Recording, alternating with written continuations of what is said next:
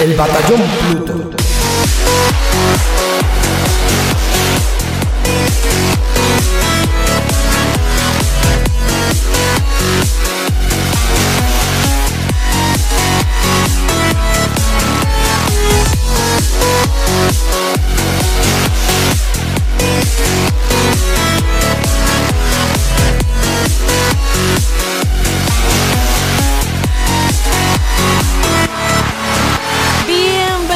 Amigos y amigas al Batallón Pluto, el programa sobre videojuegos más escuchado en Alexandria y el preferido, por supuesto, de los bichos Buri.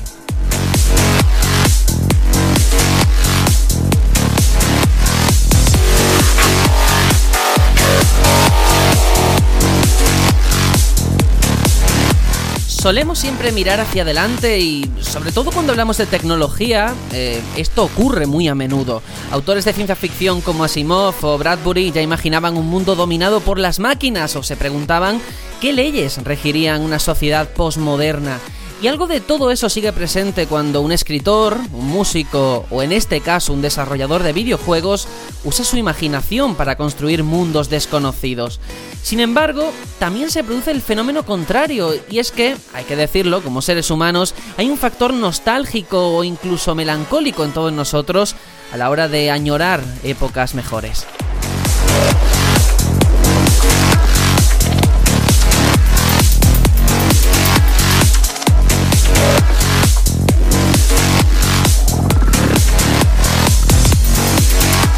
No voy a entrar en si todo lo pasado fue mejor, eso da para otro debate, pero lo cierto es que juegos como Battlefield 1 nacen de esa misma idea, de volver a los orígenes, esas mismas raíces a las que hay que agradecer que exista un juego como Resident Evil 7. Y todo esto viene por el anuncio oficial del nuevo Call of Duty que regresa a la Segunda Guerra Mundial como escenario de batalla. Algunos se preguntan que por qué ahora, otros que por qué han tardado tanto. Y yo mientras miro con indiferencia a un lado y a otro.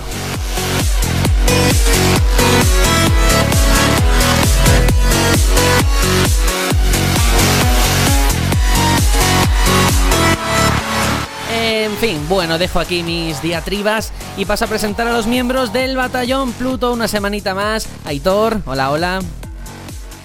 Hola, hola, ¿qué tal estáis? ¿Qué tal esta semana? Muy bien, muy bien. Aquí liados, como diría Tony, muy cansado, muy no sé qué. Pero estamos aquí Creo vivos. que hoy los cuatro, bueno, los que estamos hoy, podemos decir lo mismo, ¿no? Podemos citarle. Yo en lo personal igual, una semana muy muy exigente en el trabajo y obviamente se ha notado al final en las horas de juego que he podido echarle esta semana. Fíjate la anécdota de que llegué el viernes por la tarde a mi casa y tenía el mando de Xbox, que lo suelo tener siempre encima en el escritorio puesto, Sí. tenía lleno de polvo. Wow. No lo había tocado en toda la semana. Bueno, a ver si después de la charla que tenemos por delante, estas dos horas, eh, conseguimos que después le quites el polvo al mando y vuelvas a, a jugar aunque sea un ratillo. A ver si lo logramos. Eso es. Por supuesto, no puede faltar Juanjo una semana más. Hola, ¿qué tal ha ido todo? Hola, muy buenas a todos. Pues yo no muy contento, no muy contento porque la Vaya, semana empezó muy bien. Sí, la semana empezó muy bien, jugando, disfrutando con mis cositas, como siempre. Pero llegar esperando al viernes, como ya dije en el último podcast, que llegara mi, mi copia de, de, de Dark Souls 3, la, la edición GOTI, y no me ha llegado. Aquí los amigos de Adiós. Amazon han fallado, o, o la, lo que es la empresa de paquetería, que es ASM, lo voy a hacer todo público. Son muy malas personas. he, he puesto mi correspondiente correo mm, quejándome a Amazon y la solución es que no se preocupe usted, que tendrá garantía de entrega el lunes. Y digo, me cago en el lunes. Y nada, pues aquí estoy sufriendo porque yo quería estar en Orlando, ya tenía la mochila, eh, la comida, todo preparado para ir para mi hoguera y nada, no puedo ir. Me tengo que quedar que aquí, ver. pero bueno, disfrutando aquí en el batallón y nada, comentaré a lo otro que está jugando, que está muy bien al principio de semana. Eso, eso. De todas maneras, tampoco te, te sientas tan mal porque estas cosas pasan todos los días. lo típico de estar en un atasco, te pones de mala leche o, cualquier cosa. Y al final, no sé, yo por la forma que tengo de ver la vida, de verdad te digo que no vale la pena. Ayer hice una cola impresionante para un evento que se hizo en Madrid de literatura. Y nos, a mí precisamente, se hicieron una cola de dos horas que tuvimos que estar esperando y la cola se partió justo cuando me tocaba a mí. O sea, imagínate tú la frustración. Y me lo tomé de verdad con mucho, mucha dignidad, todo hay que decirlo, pero los señores que tenía detrás, que era gente ya pues de 40, 50 años, entiendo que estaban más indignados porque tenían que estar de pie y tal. Pero no sé, yo creo que en la vida, la cuna matata, de verdad que no vale la pena sentirse mal por estas cosas. O sea, vas a jugar y te lo vas a pasar bien igualmente. Me lo voy a piratear, me lo voy a piratear y voy a acabar con Front Software desde aquí. No, perdón, pero hostia, le he dado sin querer al push tutor, lo siento. bueno, yo soy Sergio, presento esto y vamos con el sumario para contaros todos los contenidos del programa de hoy.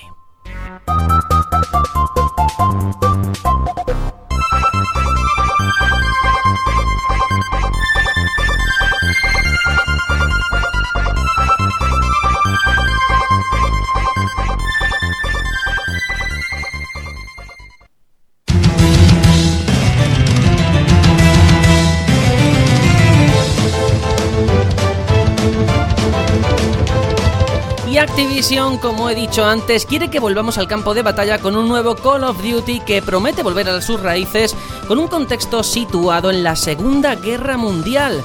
¿Se habrán cansado de tanta ambientación futurista?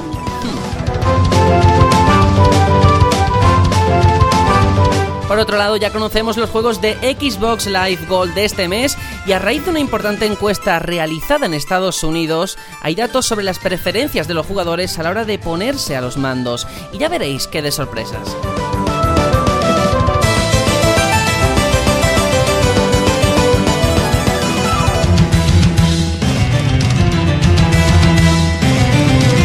Y eso no es todo, por supuesto, hay más noticias y un debate para el que tomamos unas declaraciones de Cliff Blesinski, padre de Gears of War, como punto de partida para plantear cuál es el estado actual de los proyectos AAA.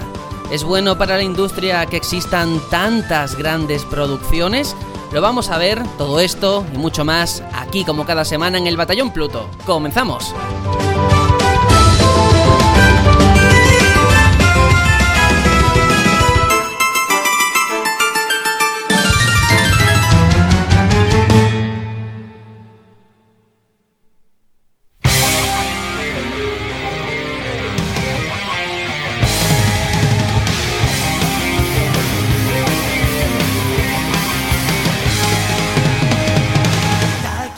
Hacemos nuestra parada habitual, por supuesto, en la que estamos jugando una semana que, por lo que estoy viendo, estamos un poquito insatisfechos. Uno con el mando cogiendo polvo, otro que no le ha llegado el Dark Souls. Pero bueno, vamos a intentar que esto eh, vaya para arriba, haya un poco de ambiente positivo, que es lo que cuenta. Así que hay todo ahora que has estado jugando, a ver. Bueno, pues si me permites, Sergio, como habéis visto que esta semana mm, no he podido jugar a nada interesante eh, que pueda traer aquí, y yo ya hice un poco de trabajo eh, hace eh, unos cuantos meses por Navidades o una cosa así y fui jugando cosillas para traer por si en alguna semana no podía hablar de algo reciente. Y, esta es una de ellas. Entonces mm, voy a hablar de un juego que tenía ahí en la remesa y lo, voy a sacar ahora. Se trata de Diablo 3. Eh, un juego, obviamente, conocidísimo por todos, ¿no? Imagino. y que la verdad es que tengo una historia con la saga Diablo mm, peculiar. Digamos que yo empecé jugando al 2. A mí el 2 es muy mítico porque yo lo jugué siendo un criajo. Eh, y era súper complicado para mí, claro. Yo no tenía ni idea de jugar estas cosas y siempre me mataban. Y lo máximo que conseguí de aquella fue pasarme el acto 1 y para mí ya eso fue la leche, ¿no? Ya pensaba que ya era el mejor del mundo. Eh, claro, el Diablo 2 a este Diablo 3 pasaron muchísimos años de, desarrollo. Bueno, no de desarrollo, sino de pues una laguna ahí de, que no se sabía muy bien si iba a salir o no. Y pues cuando finalmente vio la luz, pues estuve probando lo que fue la, la demo que da, bueno, que siguen dando, que es hasta el primer post. Y la verdad es que me gustó bastante. Pero lo dejé ahí, lo dejé ahí parado y tal. Y no fue hasta, ya te digo, mm, noviembre, diciembre del año pasado que me animé, vi, vi este juego a una a un buen precio y además te incluía el, el, DLC, el Reaper of Souls. dije, pues lo mismo le echo un tiento, porque además tengo un amigo que quiere jugarlo y tal, y nunca he jugado Diablo en cooperativo, y cayó, cayó este juego. Y me lo he pasado, la verdad, genial jugando con él. Es un juego que lo he jugado completamente en cooperativo, cooperativo a tres además, lo he jugado con, dos colegas y me lo he pasado genial, me lo he pasado genial. No sabría deciros si la, diversión es la misma jugándolo solo, pero desde luego con gente yo creo que es completamente distinto, o sea, el nivel de diversión se eleva por las nubes. En cuanto a la premisa del juego, por si alguien no sabe muy bien en qué consiste la, saga Diablo, ¿no? Nos encontramos en un mundo que se llama Santuario, que está dominado por, por la raza humana, y desde siempre ha habido un conflicto eterno, por así decirlo, entre el cielo y el infierno. Mm, el infierno quiere influir en la mente humana para dominar la tierra, y el cielo, pues obviamente quiere protegernos de, de los demonios. Entonces nos toca luchar contra ellos. ¿Cómo? Mm, el juego nos da eh, seis clases a elegir, bueno, cinco más uno, que es el del DLC, eh, que consiste en un bárbaro, fue la clase que yo me escogí, como conocéis, yo soy mucho de, ir a... De, tanque, ¿no? De, fuerza de ataque, entonces yo fui a por el bárbaro directamente. Pero luego pues tenemos eh, médico brujo, tenemos mago, monje, o sea, más clases así más de a distancia. cazador de demonios y el que os digo del DLC eh, que es el cruzado, que es parecido al, bárbaro. Eh, nos encontramos en un mundo en el que, bueno, eh, Diablo ha sido derrotado en la anterior entrega, pero todavía quedan algunos hermanos pequeños de Diablo intentando volver a, resucitarle, ¿no? Entonces tenemos que ir a la caza de estos dos demonios menores que están buscando un artilugio que se llama Piedra de Alma Negra en la que está encerrado Diablo y otros cuantos más de sus hermanos. ¿no? La historia se divide en cuatro actos y un acto que solamente se puede acceder al haber acabado los cuatro primeros, que es el del DLC, en el que nos tenemos que enfrentar al, ángel de la muerte, lo que sería la parca, ¿no? Em, es un juego largo, yo la verdad es que le he echado muchas, muchas horas, porque aparte de lo que es la, el modo campaña, también tienes tu modo, por así decirlo, no sé si decir competitivo, pero sí un poco como Destiny, ¿no? Que acaba la campaña y luego tienes tus cientos y, bueno, cientos, ahí también lo que le quieras echar, pero muchísimas horas de, de upgradear tu, tu personaje, ¿no? De conseguir armas legendarias, eh, bueno, ponerte hasta los dientes, ¿no? De, fuerza y de todo. Y en ese sentido, pues al jugarlo con, colegas, pues siempre lo hemos intentado jugar a una dificultad bastante más elevada. Digamos que tienes un, un sistema de dificultades que va desde el fácil al difícil, pero luego después del difícil tienes lo que se llaman tormentos. Los tormentos van del 1 al 13 y pues son niveles de dificultad aún más elevados. Cada tormento es mucho, mucho más complicado. Eso implica también que eh, las recompensas por acabar con enemigos son mm, más eh, reconfortantes o la probabilidad de conseguir un legendario es mucho mayor, digamos.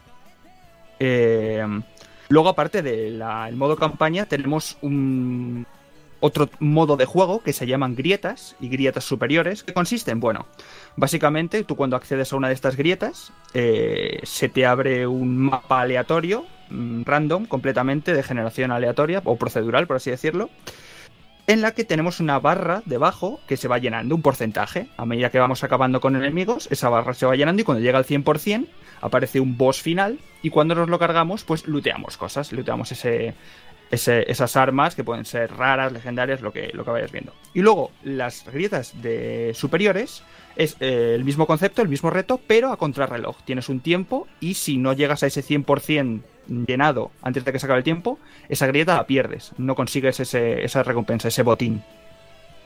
Em, luego, eh, el daño que hacen los enemigos en esos tormentos tan superiores es, bueno, ridículamente alto. O sea, estamos hablando de, meter millones de, de, daño. O sea, y enemigos con miles de millones de vida.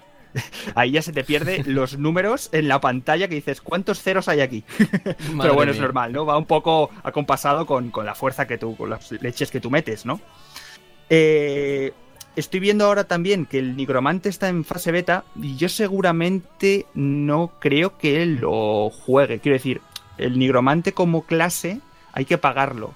Y no me incita, aunque es un personaje que en el Diablo 2 fue muy mítico y tal, pero no me incita a pagar por él si es solamente el personaje en sí y no hay más historia. Pues mira, hablando de, pagar, mm. Mm, estoy cayendo porque cuando salió este Diablo 3 hubo muchísima polémica por el tema de las subastas, de una casa de subastas que había dentro del juego. ¿Sigue estando? ¿Lo quitaron o qué ha pasado?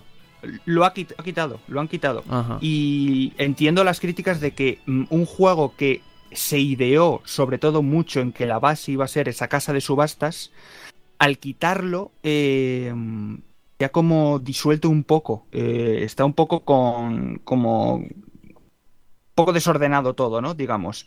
Eh, yo, la versión a la que accedí ya no había ninguna casa de subastas, entonces no os puedo explicar en qué consistía ni nada.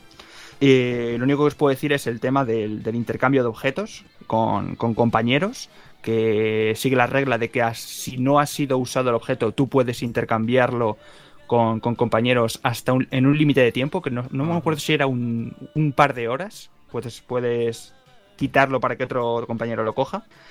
Al igual que, por ejemplo, teleportarte a un compañero y, y que los enemigos, cuanto el, gru- el grupo sea más grande, pues más daño causan y más vida tienen, ¿no? Un poco pues eso, intentando balancear el, el juego. Eh, Aitor, eh, me gustaría saber, es que esto creo que es muy personal de cada uno, pero, pero como tuvo tanta polémica el lanzamiento, me gustaría saber si para ti es digno sucesor de Diablo 2. Eh, Sé que es difícil porque Diablo 2 es muy grande, pero Sí, es que es muy ¿qué te parece? A ver, es que la nostalgia también hace mucho. Yo el 2 lo jugué, ya te digo, mm, con 8 años o una cosa así, para mí me pareció un juego muy vasto. O sea, para mí era demasiado vasto para la edad que tenía y nunca lo llegué a completar. Entonces, ahora me encuentro con Diablo 3, que se nota muchísimo, muchísimo el salto gráfico dentro de lo que es. eh, ha mejorado muchísimo. Eh, pero no sé, creo que la magia que tiene el 2 no la llegas a tener con este el nivel de, de enemigos, de, de- de jefes que tenía el 2, creo que no le, no le llega, no le llega. También te digo, mm, e- es, es complicado comparar porque, ya te digo, este 3 lo he jugado completamente online, con, con amigos. El 2 lo jugué solo. Entonces el, el grado de diversión también varía. Ah, bueno, yo solo quería decir que yo con 8 años veía Barrio Sésamo Espinete, ¿de acuerdo? Yo tengo que decir con la boca chica que yo no he tocado ningún Diablo. O sea, siempre he sido mucho más de Warcraft. He jugado al 2, al 3, a la expansión, al World of Warcraft. Entonces, ¿tú de- crees que para mí, por ejemplo, que no he tocado ninguno, me- está bien que me una ahora, puedo jugar en mi consola? ¿Prefiere, ¿Crees que es más de PC o me voy al 2 o qué tendría que hacer? Pues mira, te digo, mm, sobre lo que sé eh, de historia, jodido. Quiero decir, si empiezas el Vale. 3, mm, no te vas a... O sea, vas a tener que leer qué pasó anteriormente, aunque te lo explican un poco, pero vas a tener que leerte un poco eh, dónde estamos exactamente, en qué punto empezamos en el 3. En ese sentido, creo que depende demasiado de, de- de los hechos, por lo menos del 2 eh, conocer la historia de, de la ciudad de Tristán y todas esas cosas, creo que es importante.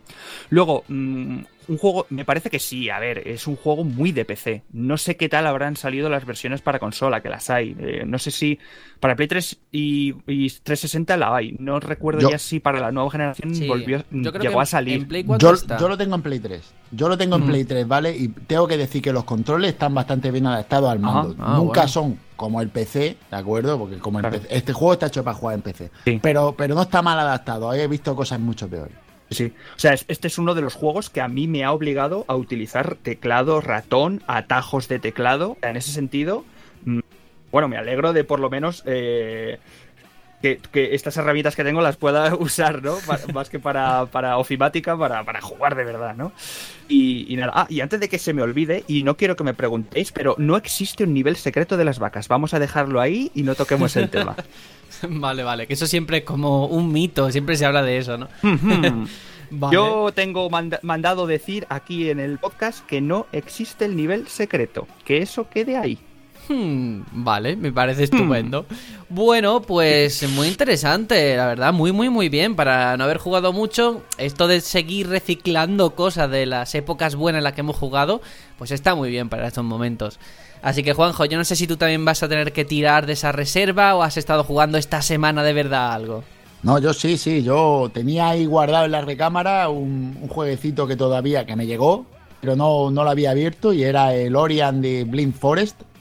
En Hay que ver cómo, su so- cómo sois los ricos, ¿eh? Que os llegan los juegos ni los Sí. abrís. los Sí, sí, tenéis sí. ahí. No, yo estaba. eh, estaba esperando mi momento, ¿vale? Es que la Yo semana... te, yo te digo una cosa, mm, no sé vosotros, pero yo cuando, cuando tengo mucho a lo que jugar y tal y me llega un juego nuevo, yo por lo menos lo abro para ver si va. Que luego no lo juego, pero digo, bueno, me va, es correcto, funciona, no tiene errores, ya lo jugaré, ¿no? Claro. Claro, claro, claro, perfecto, sí, sí. De, de hecho, la- a los que nos gustan las versiones físicas nos pasa eso, tenemos que abrirlo, ese ritual de tocarlo, coger el libro de instrucciones, leer un poquito, mirar la postalita, lo que te llega, te- eh, tienes, eso tienes que hacerlo, ¿vale? Y después coge, lo dejas en la estantería y todos los días lo miras con cara culpable, ¿vale? cuando puedo, a ver. y esta semana he podido, ¿vale?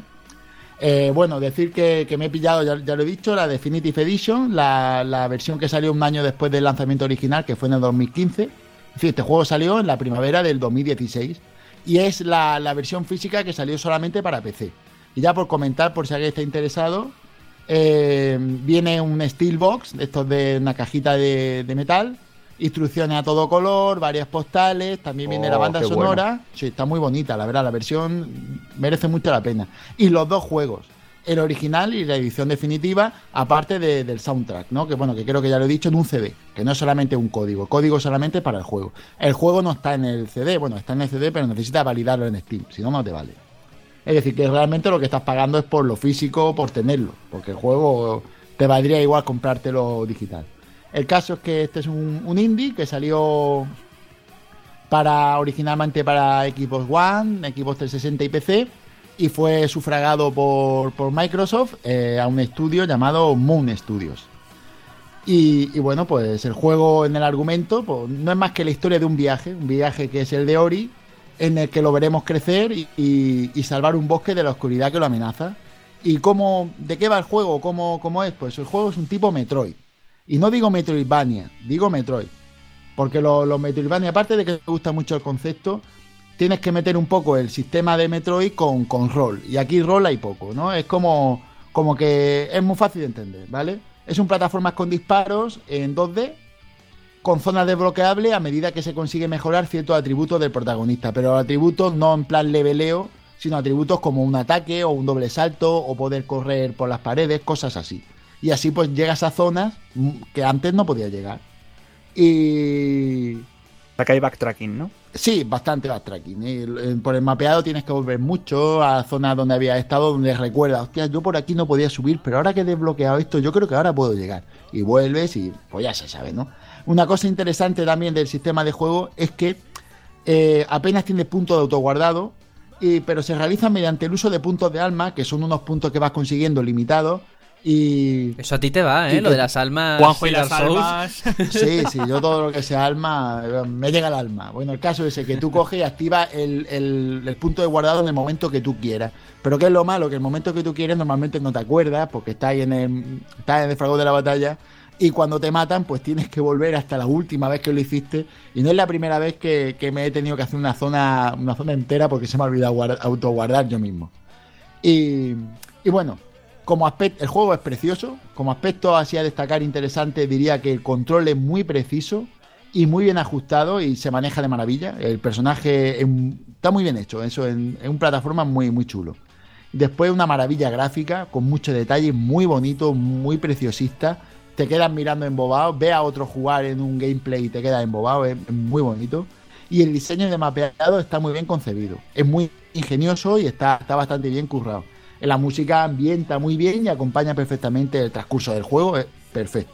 ¿Vale? Yo solo tengo que decir que este juego en su día se consideró un buen exclusivo de, de Xbox y, y, vamos, ¿Qué- un qué tiempos aquellos, asegurado eh? que, Con esto Sí, de los sí, la exclusivos. verdad que sí. Bueno, era, era un exclusivo entre comillas, exclusivo con PC, ¿vale? De esto, este juego también se lanzó en PC, pero vamos, como estos exclusivos que tiene Sony también, que como Nier Automata, que se consideran exclusivos aunque esté en PC, pues una cosa así.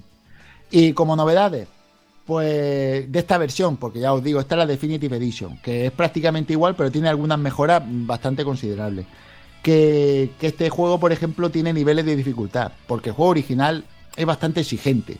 Dentro de las plataformas así tipo Petroid, este mm, exige un poquito. Y aquí ya tiene varios niveles, tres niveles de dificultad, pues para el que no llegue, pues se le ayude, o para el que ya sea un pro, pues que se le ponga más difícil todavía. Que el nivel de dificultad no deja de ser simplemente que, que te tienen que dar más golpes para matarte, o más... Es más difícil matarte, no es que haya más enemigos o menos, simplemente eso. Después hay dos nuevas zonas una llamada la arboleda perdida y otro túneles de raíz negra, y dos nuevas habilidades, ráfaga de luz y deslizamiento. Y una cosa va ligada a la otra. Quiero decir, como ya he dicho, las habilidades y cosas que desbloqueas hacen que vayas por las nuevas zonas, que las puedas, que las puedas recorrer, que los puedas utilizar ahí. Y es decir, que estas habilidades se utilizan en estas nuevas zonas, por así decirlo.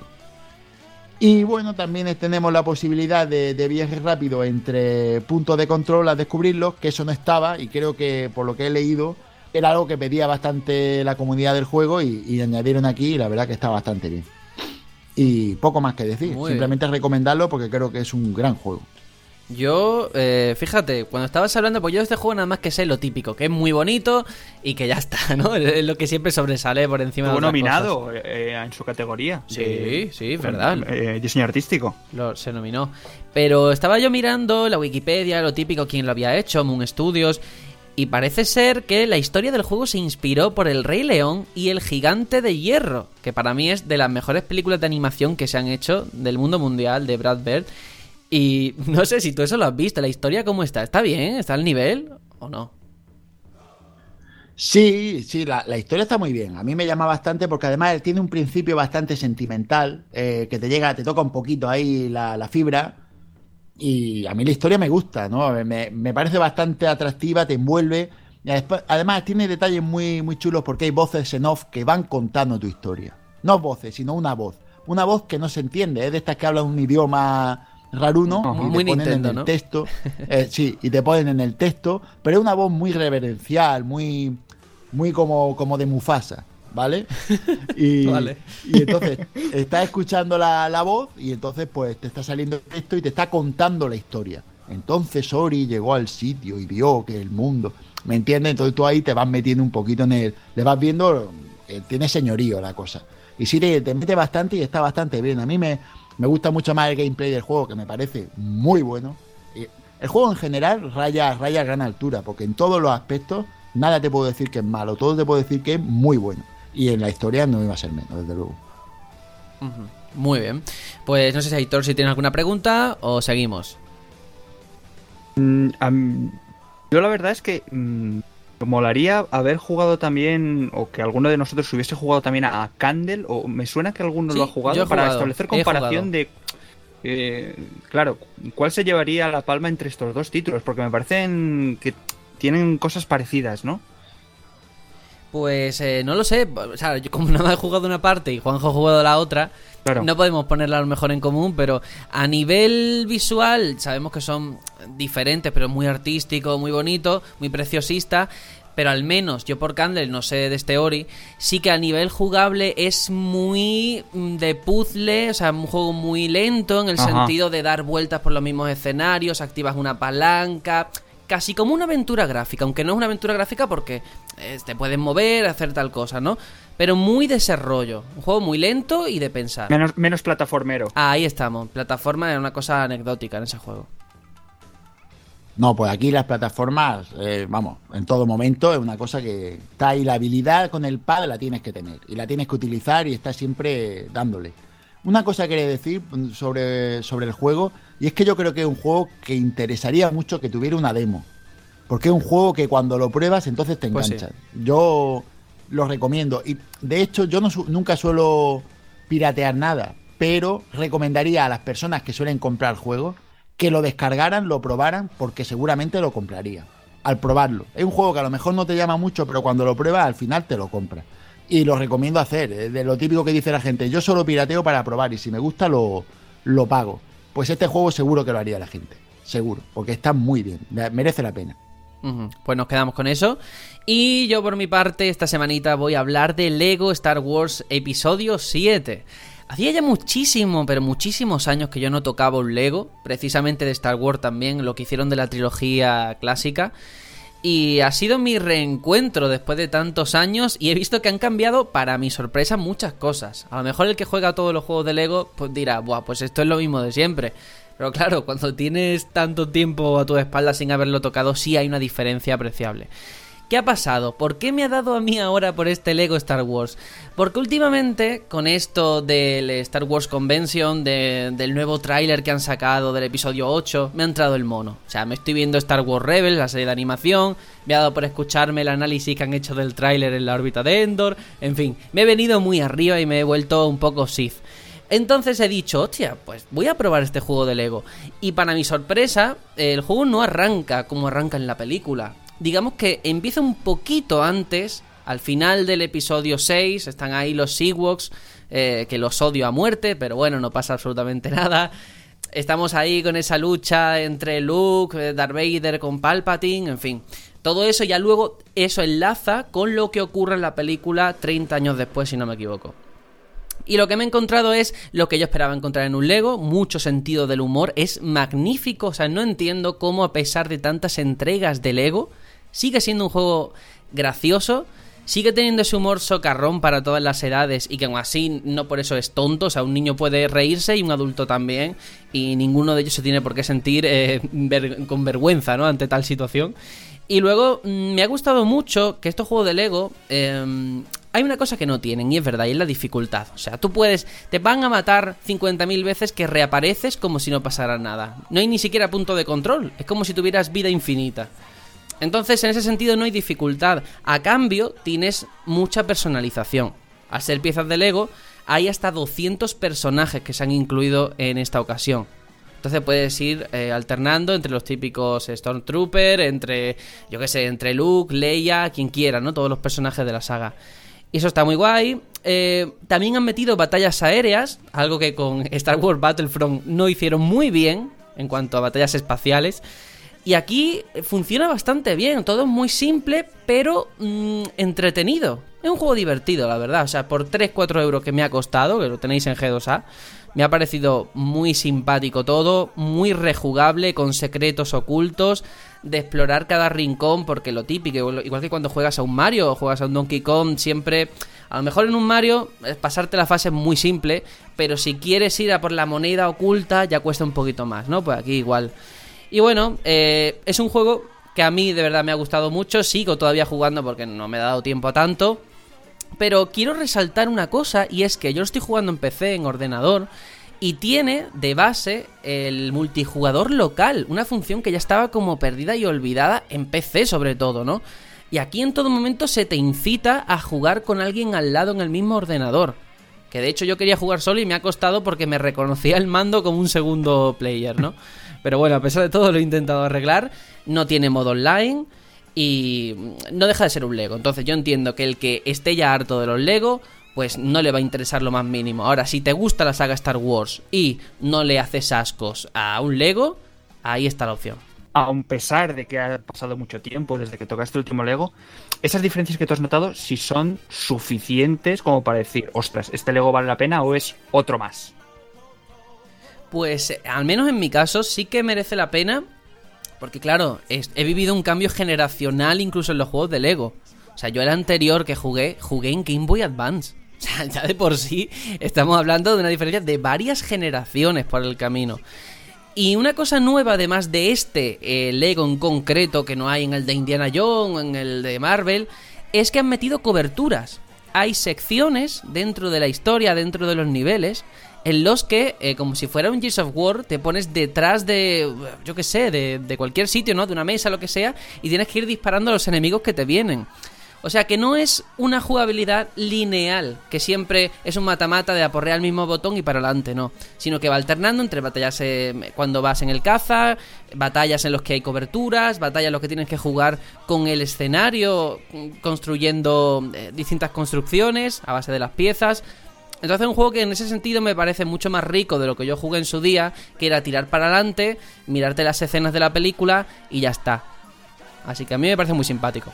Mm, bueno, yo solo quería comentar que tengo, tengo un amigo que, su hijo tiene el juego y, y está en Wii U, ¿de acuerdo? Y está súper picado. Cada vez que voy a la casa está jugando. Siempre juega este. Tiene un montón de juegos, 6 o 7, y solo juega este y se divierte un montón, se lo pasa súper bien y cada vez que voy tengo que, luchar contra él y pasarme un rato dándole palo y, la verdad es que es muy divertido y, lo recomiendo, de verdad lo digo que, el juego está muy bien, para los chiquillos está muy bien y para jugar con ellos está, está genial.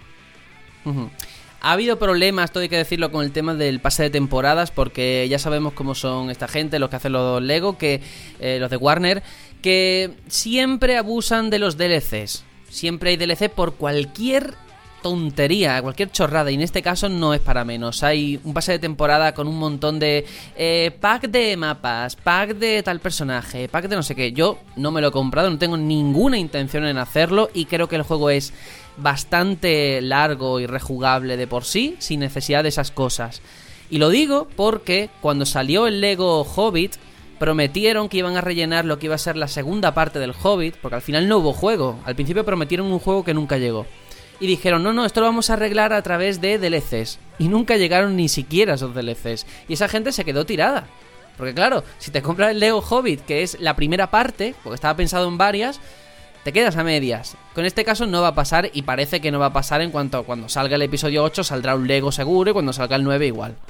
Así que en ese sentido, de verdad, si os mola Star Wars, está aquí esta opción. Y además, ya lo ha dicho Juanjo, que hasta los niños se lo pasan bien y los adultos también.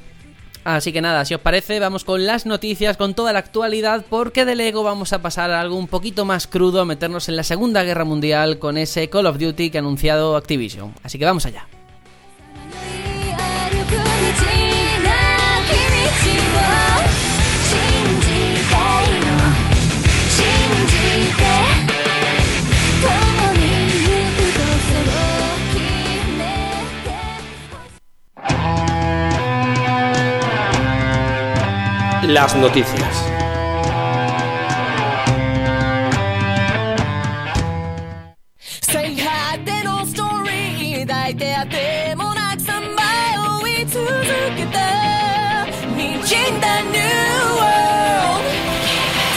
Just because Bueno, como lo estaba yo contando antes, efectivamente Call of Duty, ese que hablábamos porque antes era un rumor, un rumor a voces que al final se ha hecho real, no sé cómo pronunciarlo, Call of Duty Segunda Guerra Mundial lo voy a llamar porque no sé cómo se hará aquí en España, pero al final la propia Activision lo ha contado en Twitter, lo ha desvelado, se va a presentar en Sociedad el próximo miércoles 26 de abril cuando ya haya salido este programa a las 7 de la tarde hora peninsular.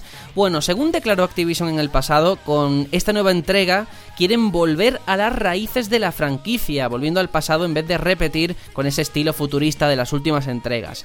Eh, ¿Qué más sabemos? Por ahora muy poquitas cosas. Que el desarrollo corre a cargo de Sledgehammer Games, los responsables de Advanced Warfare que salió en 2014. Y recordad, eso sí, que la franquicia va rotando anualmente entre esos tres estudios que tienen, Infinity Ward, Treyarch y este Sledgehammer Games. Eh, bueno, esto es algo que pedía todo el mundo, ¿no? Esa Segunda Guerra Mundial, ya la tenemos. Todo el mundo no, ¿eh? Quiero decir, Ah, ¿no? Yo no. No, es que yo. Bueno, ah, No sé si lo he comentado, ¿vale? Yo no he jugado en mi, en mi vida a Call of Duty. Nunca. ¿Vale? Yo eh, mm, asumiré que son grandísimos juegos porque si venden tantísimo, porque Bueno. tienen, tienen que ser muy buenos. Hombre, yo no sé si serán buenos o no, pero son los que más venden. Así que. dejémoslo son en que adictivos. cosas distintas, una cosa y Vale, son, serán juegos muy adictivos que gustarán mucho, pero yo no he jugado en mi vida a un Call of Duty. Ni mm, campaña, ni cooperativo, ni, ni nada de nada. Así que no sé muy bien y os dejo hablar. Ya he dicho lo que he dicho para que la gente me dé palo y ya está. No, pero, pero no Bueno, te preocupes, eh, ¿eh? Juanjo, porque yo de hecho lo comentaba en al comentario del principio. A mí me da igual, o sea, no, no voy a ser, no voy a hacer el postureo de Dios ha vuelto a la Segunda Guerra Mundial, me apasiona. A mí es que me da igual porque yo no juego, pero a la gente que juega, que creo que Aitor sí, te habrá emocionado, ¿no? Bueno. Bueno, a ver, tampoco es para tanto. Quiero decir, yo jugaba, tengo que recalcarlo, jugaba. Cuando la saga era buena, yo jugaba. Y jugaba mucho y mucho y, a- y en clanes y profesional. Bueno, profesional. Lo que era profesional, tampoco competitivo, pero hacíamos nuestras guerrillas entre clanes y tal y estaba guay.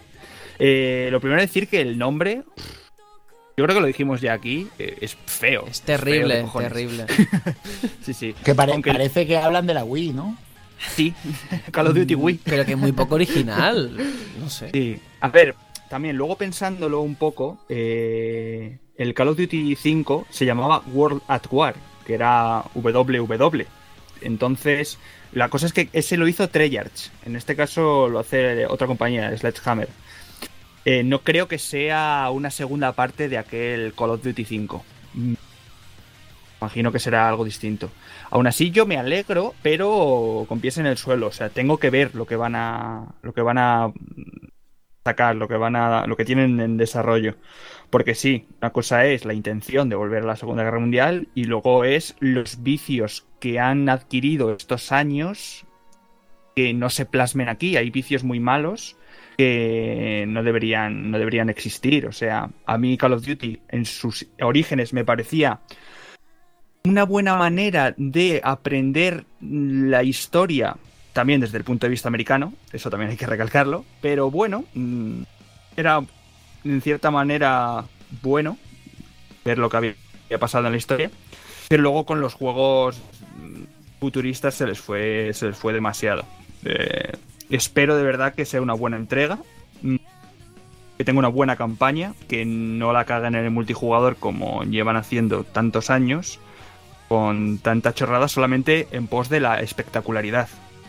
A mí me revienta de todas formas que haya tenido que venir Battlefield a volver a los orígenes para que ahora esta gente haya cambiado. Cuando toda su comunidad, o bueno, gran parte de su comunidad, venía pidiendo esto desde hace mucho tiempo. No ha sido hasta que una, la competencia le ha dado un bofetón cuando ha ocurrido esto, ¿eh? Y a mí eso me revienta mucho, la verdad.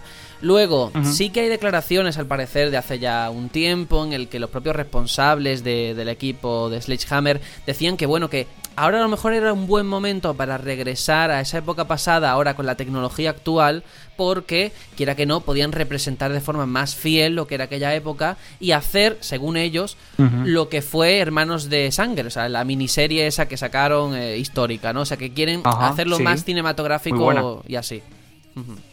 Así que a ver qué sale. Claro.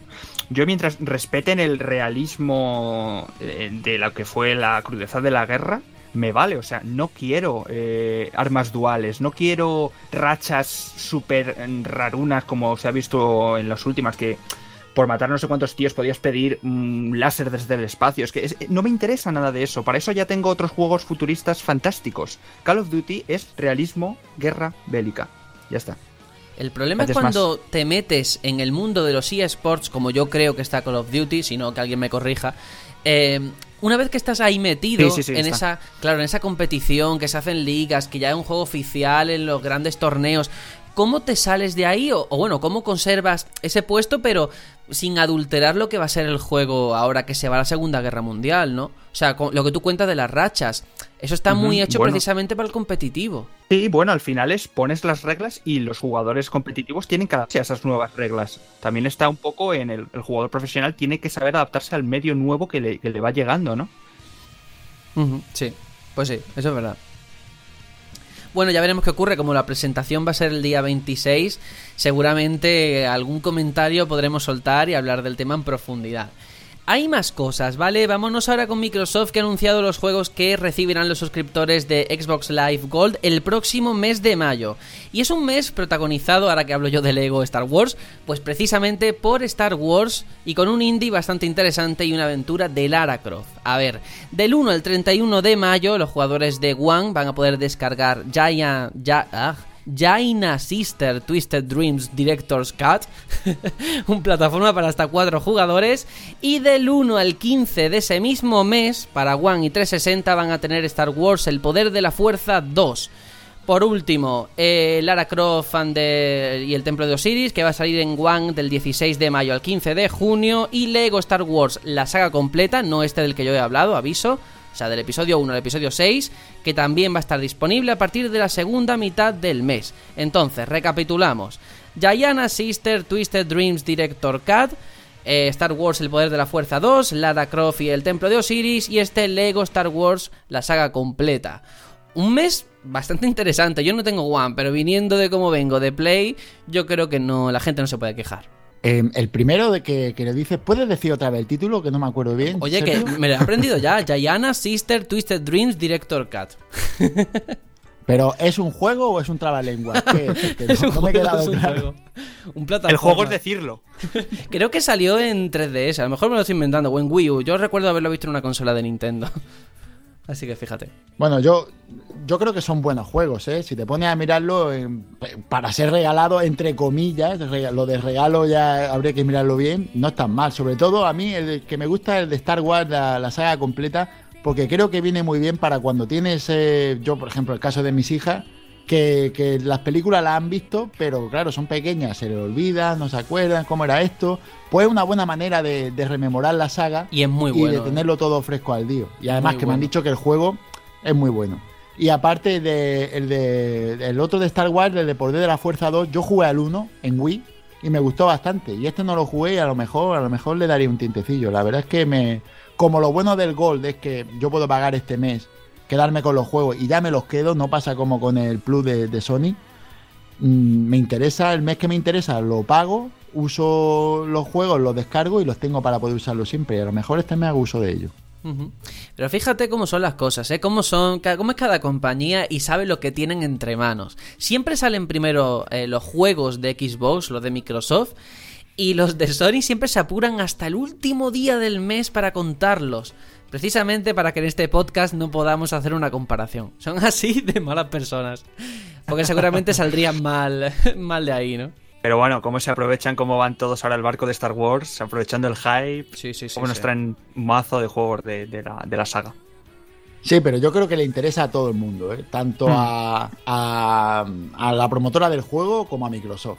Es un reclamo para todos y una manera de empezar a, a calentar motores, ¿no? Porque aquí de lo que se trata es de que cuando llegue el momento del estreno de la película esté todo el mundo con el hype en todo lo alto y eso hay que empezarlo a partir de ya. Si esto es como las navidades, que empiezan en septiembre. Pues aquí el de estreno todas formas, es Star Wars. A mucha falta no le hace, y menos teniendo en cuenta que la No. película saldrá en diciembre, pero es que en noviembre, el 26 creo que era, sale el Star Wars Battlefront 2. O sea que mejor carta de presentación que esa de cara a la película no va a tener. Esto es un aperitivo. Claro, claro, y, y no viene mal, las cosas como son, No, no, no, viene no. mal. Está, está, está bastante currado. Bueno, pues venga, vamos a seguir, que tenemos aquí una encuesta muy importante a nivel de Norteamérica de la empresa que, digamos, o, o, eh, mejor dicho, la asociación que regula todo lo que tiene que ver con los videojuegos allí en Estados Unidos, y le ha preguntado a la gente, pues, diversas cuestiones, preferencias a la hora de hablar de videojuegos, y he rescatado básicamente dos de los muchos datos que hay. A ver qué os parece. Bueno, le han preguntado a la gente de la calle, a la gente de a pie, que, a qué le dan más valor cuando compran algo. Con un 54% han contestado que a los videojuegos, un 22% los DVDs, un 14% la música y por último un 10% las películas. Esto dice mucho, ¿no? También es verdad que son 70 euros. Pero el, el cariño o el valor o el aporte que te da un videojuego y por otro lado el desprecio que parece que tiene cada vez más una película, ¿no? Que se siente como si fueran productos totalmente diferentes. Una película te la ves de forma pirata y fuera, ¿no? No se valora de la misma forma. A lo comida basura, ¿no? Usar y tirar. Sí. No, y, y me parece curioso que diferencian películas de DVDs. ¿Sabes? Que, ¿Sí? que podría. Que decir, vale más un DVD que una película para ellos. Es una cosa bastante curiosa. Pero a lo mejor es porque hay algo tangible, ¿no? Igual que los videojuegos a día de hoy, por ahora, eh, se venden en físico. Los DVDs también, las películas ahora con Netflix y todo esto. A lo mejor influye eso. El no tenerlo en la estantería es como que pierde valor. ¿No? Puede ser. Sí, es posible que el no poder reverla las veces que tú quieras haga que pierda, que pierda valor. Es posible que sea eso, sí. No lo niego.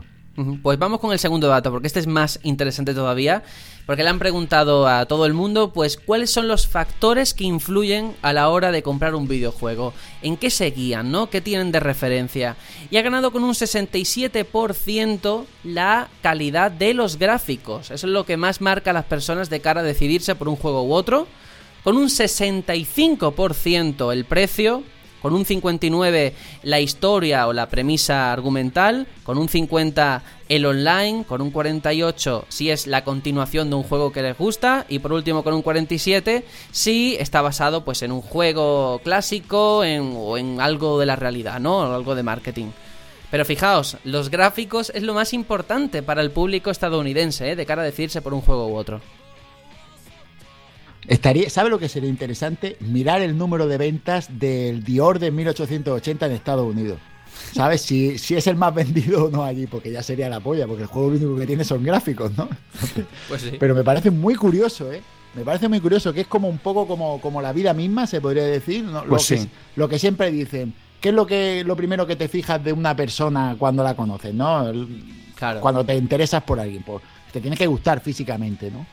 Y entonces después dices, no, después ya si te gusta físicamente ya veo cómo es, si es una persona agradable, si deja de serlo, pues esto es una cosa un poco igual, ¿no? Primero si me gusta gráficamente y después ya vamos a, a lo que vale, lo que la historia, eh, si tiene gameplay online. Sí. Me parece muy, muy curioso. Pero eso también a mí me da un poco de pena. Quiero decir, si no esa vara de medir, mucha gente que solamente ve los gráficos se pierden en auténticas joyas. Eh, que, su punto fuerte no son los gráficos, sino la propia jugabilidad, que para mí es sería lo más importante. Jugabilidad y después historia y gráficos, bueno, después si quieres. Pero creo que viene un poco acompasado con, con hacia dónde va la industria.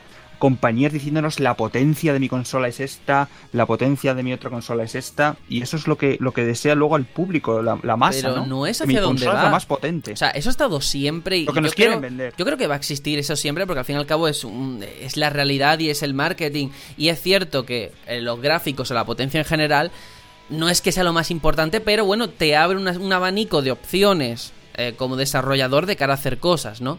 O sea, una persona que desarrolla en Wii no es lo mismo que el que desarrolla en Play 4. De cara a la inteligencia artificial, a todo lo que quieras hacer, ¿no? A meter gente, más gente en una sala online, lo que sea. Bueno, Mm, la cosa de lo que yo me pregunto es.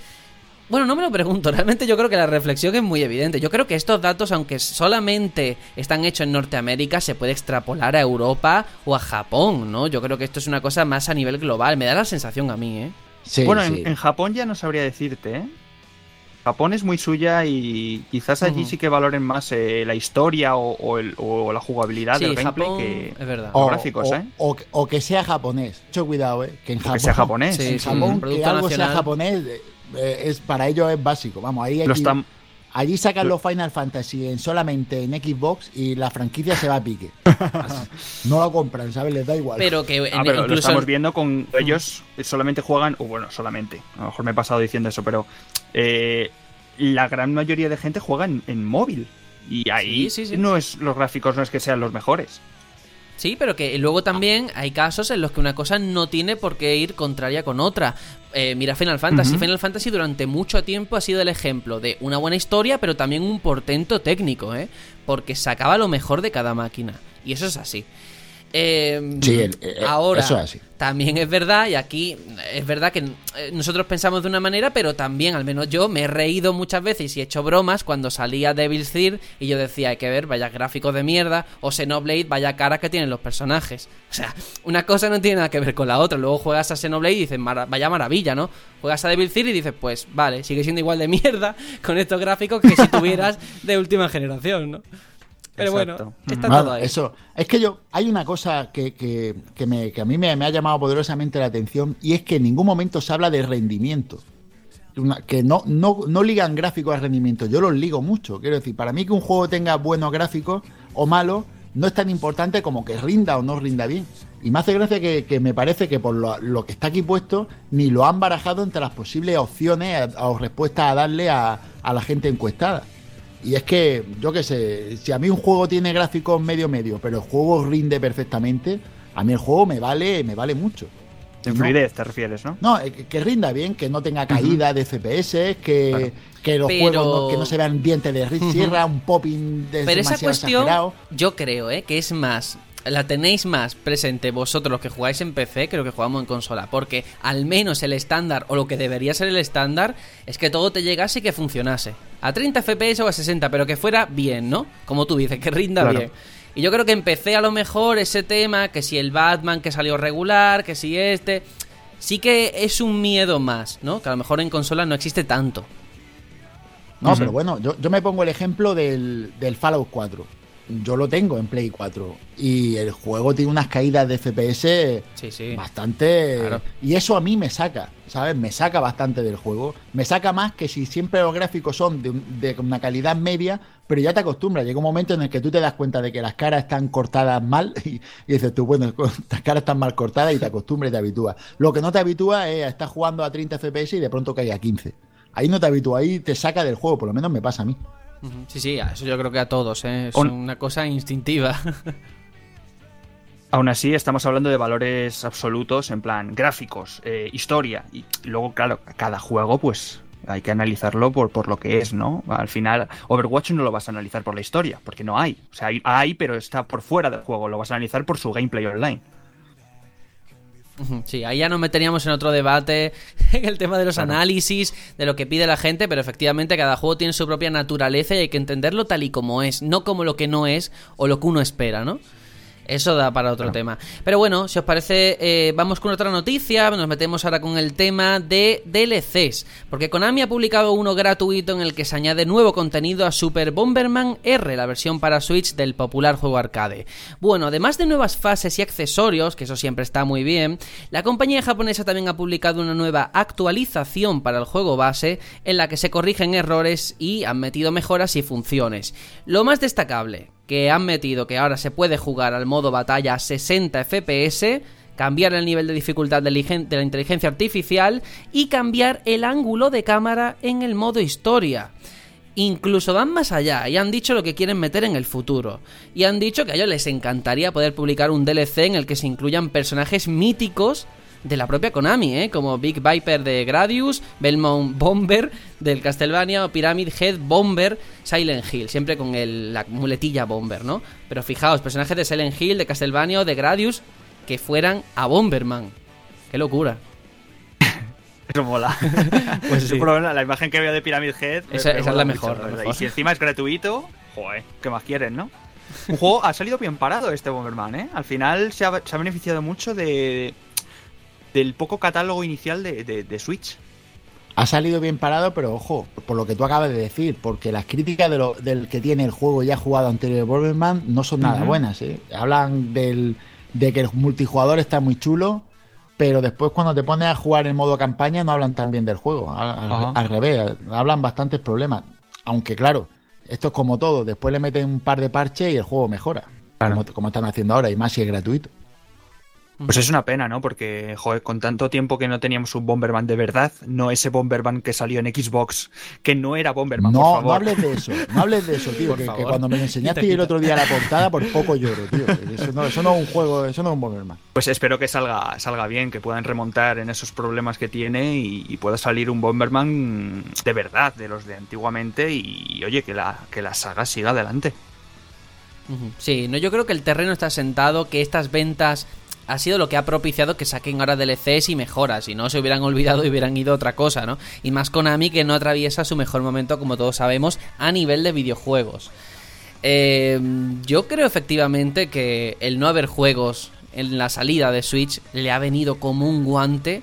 Un juego que ha estado mm, descatalogado prácticamente, o sea, imposible de encontrar, agotado en todas las tiendas, fruto precisamente de eso mismo, ¿no? Y a lo mejor en otro contexto nadie se hubiera fijado en Bomberman. Así que mira, decisión Yo tengo una pregunta jocosa que haceros. ¿Veis mm, en un futuro en esto de que van a meter eh, a Silent Hill, van a meter tal? ¿Veis algo relacionado con Metal Gear? Sí. ¿O tocamos terreno resbaladizo? Aitor, tenemos todavía Sí, sí, pendiente el Metal Gear de zombies, ¿eh? Que, no se ¿no? nos olvide. Sí, sí, que eso va a salir, ¿eh? o sea, yo ya me lo imagino todo. Todo es posible. Yo, yo lo que me imagino es a Kojima viendo a, a su a su Solid Snake ahí poniendo bombas y, y muriendo un poquito por dentro. O un pachinko bomber. Bueno, siempre nos quedará eh, Solid Snake en, en Smash Bros. la mejor aportación de la industria. Bueno, vamos con la última noticia, FIFA 17. Esta noticia la, habéis metido vosotros porque yo no tengo ningún interés, lo digo ya públicamente, pero yo lo digo. FIFA 17, que ya está disponible en la Vault de EA Access y Origin Access. ¿Esto qué significa? Que la gente que tenga este servicio de suscripción de Electronic Arts en One y PC se pueden descargar el FIFA sin coste adicional y pues disfrutarlo mientras tengan esa suscripción. Eh, recordar que salió el pasado mes de septiembre y que posiblemente va a ser el juego de fútbol de referencia por excelencia hasta que salga este año el FIFA 18. No sé, yo esta noticia la suelto, pero es que me da igual. O sea, yo de fútbol menos 3. Y yo tengo el mío que compré accidentalmente en Play 4 y de ahí no me vais a sacar. o sea que... Bueno, primero, eso de que compré accidentalmente, yo ese tipo de accidentes no los comprendo muy bien. Cuando uno paga y le dan el producto, ¿sabes? Ahí hay, un momento de transacción en el que tú veías lo que había. Que, te- que te quisiste meter en el rollo y al final no te gusta, vale, pero lo intentaste. Bravo No, por no, ti.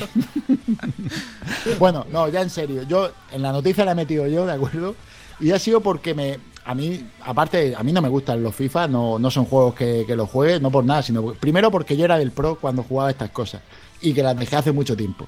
Y, pero este es el juego más vendido del mundo, ¿de acuerdo? Este es el juego ahora mismo, el que más vende seguramente por año, que, que menos coste tiene y, y después más vende, este es seguro. Porque vamos, lo que les cuesta hacer este juego es cuatro duretes y venga. mm, Bueno, cuidado, que con este FIFA 17 han metido motor gráfico nuevo, eh, cuidado. Pues bueno, este es el primero que les cuesta algo, ¿de acuerdo?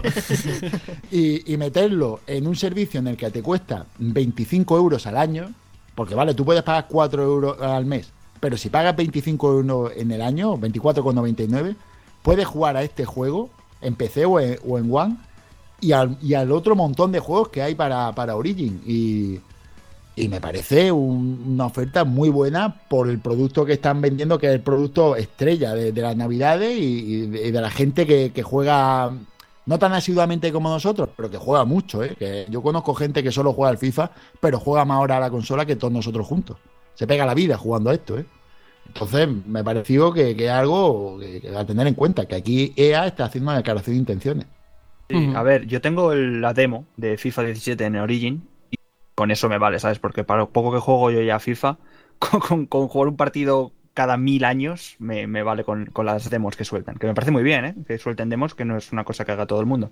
Pero en lo que has dicho referente a lo de pagar 25 euros al año y tal y cual, en PC te lo puedo comprar.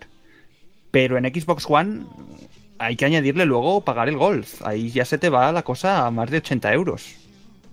Yo Sí, te sí, digo hombre, que por supuesto, ese- esa es la, la rémora Sí. de, de Yo he tenido consolas, eso no esto. lo puede evitar. empecé durante muchísimo tiempo este servicio y al menos empecé, la verdad es que sale súper rentable.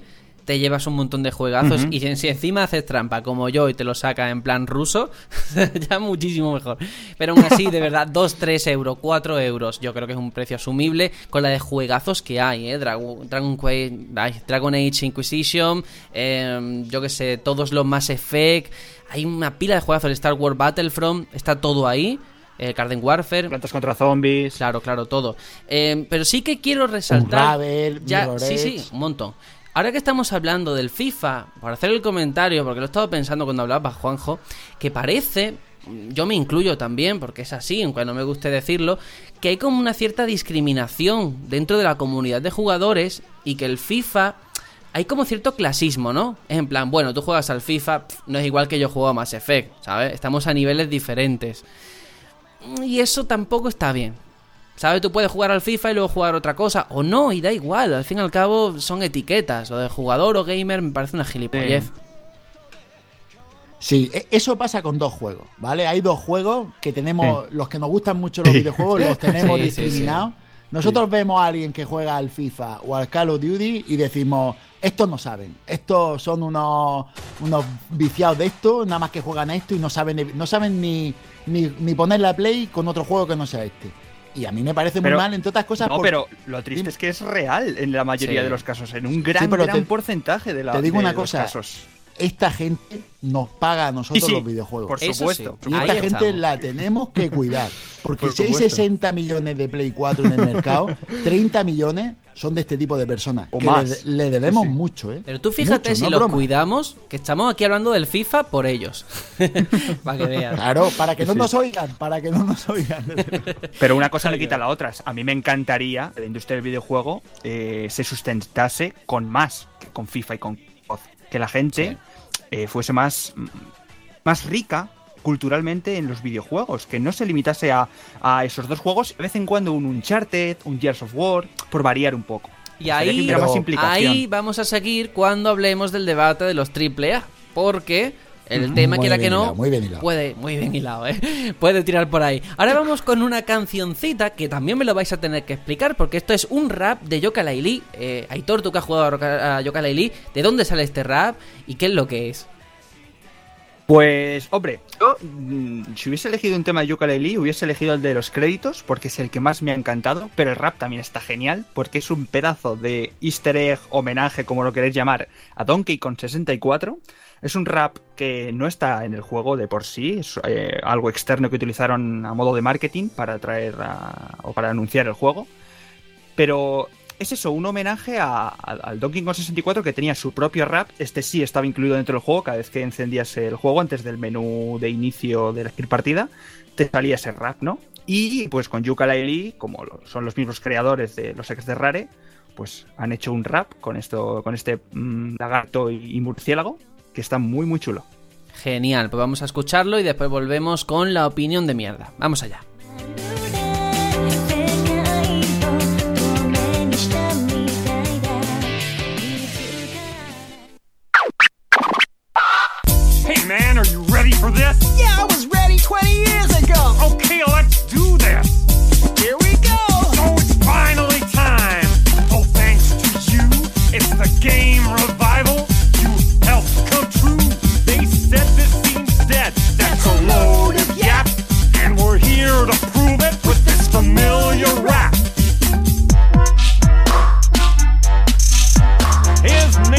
Name's on the box, and he's green as heck. Across this lizard and You'll get wrecked. There's plenty of room between his orange crest, so he's the perfect partner for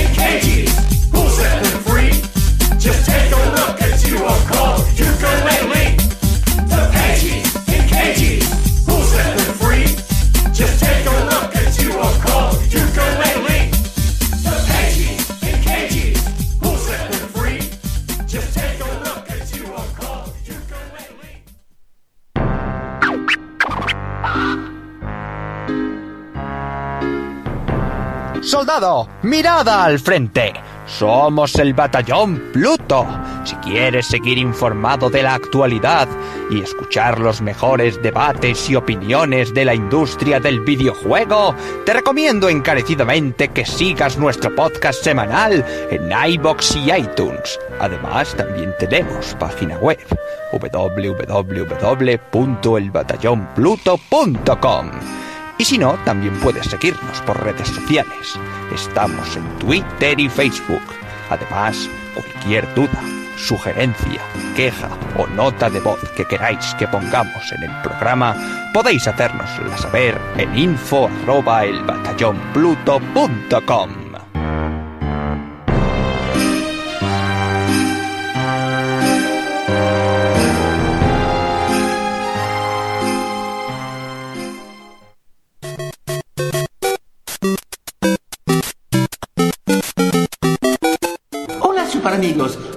a Batallón Pluto. Soy yo, Mario. Ujú, Mamma mía, ustedes son número uno. Vosotros también.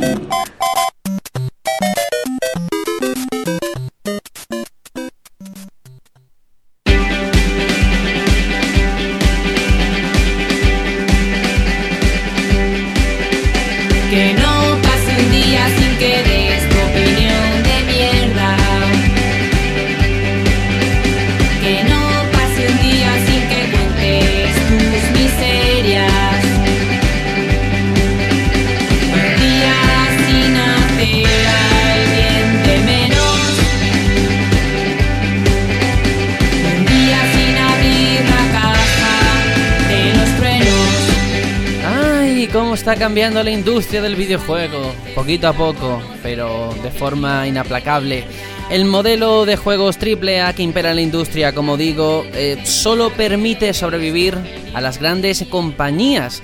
Y esa es la conclusión, no a la que he llegado yo, sino a la que ha llegado el creador de Gears of War, Cliff Lezinski, que habla de esta situación como un modelo casi insostenible, a menos que sea una compañía como Activision, 2K o Sony. Dice él que hay un bloque de 8 juegos que se repiten una y otra vez. Son grandes juegos, pero remarca que desarrollarlos cuesta millones de dólares. En este punto hace referencia a obras como Call of Duty o la serie Uncharted y cree que no ayuda que los consumidores vean de forma continuada las mismas franquicias, pues al final las grandes empresas están demasiado asustadas como para arriesgarse a crear una nueva licencia creativa. Este es el la situación que tenemos, una crisis, no sé si creativa, yo creo que no, puesto que salen más indies que nunca con una calidad envidiable, pero sí ese abismo económico entre producciones de millones de dólares o gente que trabaja desde su propia casa con dos perras. Esta es la situación. Yo no sé si estáis de acuerdo con lo que dice Blezinski como punto de partida, ¿eh? Eh, yo estoy de acuerdo en parte en lo que dice.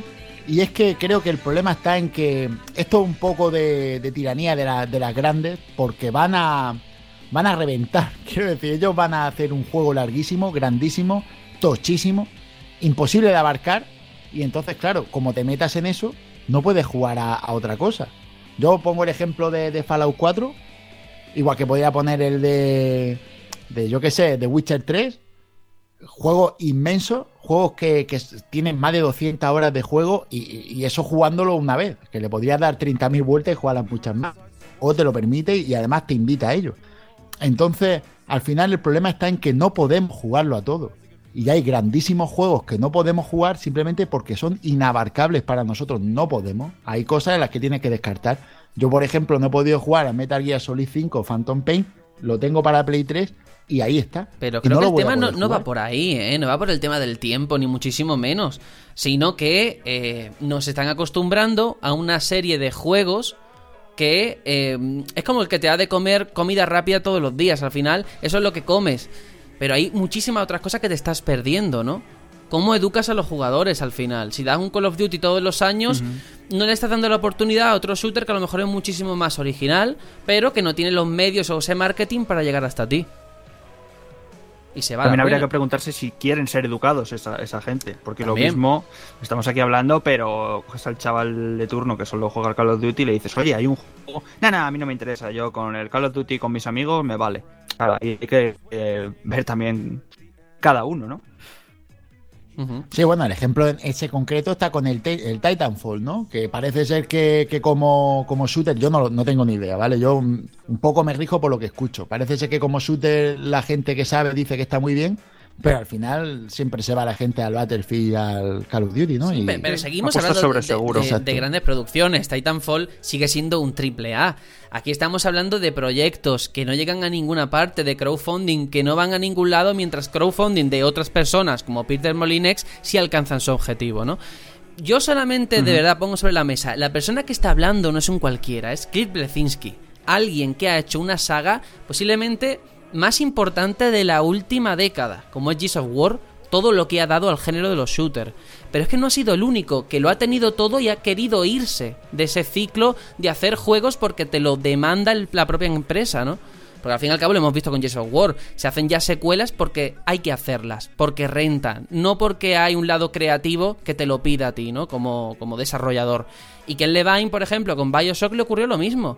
De tenerlo todo, de tener la gloria, prefirió tener un equipo pequeñito, chiquitito, y ser libre a la hora de hacer cosas creativas.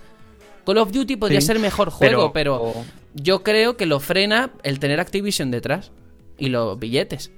Pero yo creo que no deberíamos eh, relacionar compañía grande con poca creatividad. Mm, Vemos, por ejemplo, el caso de, de- de- de Naughty Dog, que es una compañía de las más grandes que hay ahora mismo y está constant- constantemente eh, renovándose. Tenemos, sí, la saga Uncharted, que yo creo que es su saga más con más números, ¿no? Encima de la mesa, pero constantemente está probando cosas nuevas, ¿no? Ya lo hemos visto.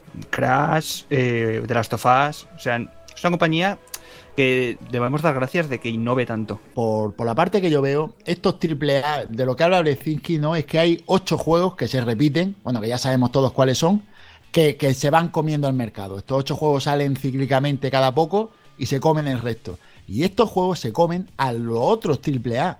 Que es que es donde yo veo donde está aquí parte del problema. No solamente se comen el mercado en general de, de todo juego, sino que se comen otros juegos que también han tenido una inversión altísima, al igual que ellos. Y al final, ¿qué ocurre? De que no se, no se sostienen juegos de inversión altísima porque estos ocho juegos acaban con el resto. ¿Qué ha pasado con los juegos de fútbol? Yo recuerdo en la época de Play 1 e incluso al, al principio de Play 2 que habían un montón de franquicias de fútbol. Cuando digo un montón, yo que sé, había uno que se llamaba Esto es Fútbol, Sensible Soccer, y Dino Dini Soccer, yo que sé, un montón de títulos. Virtua Soccer. Pero ¿qué ocurrió? Que llegó, llegó FIFA y Pro y empezaron a dar caña. Empezaron a dar caña, empezaron a hacer uno con el otro, uno con el otro, y ahora se ha quedado uno nada más.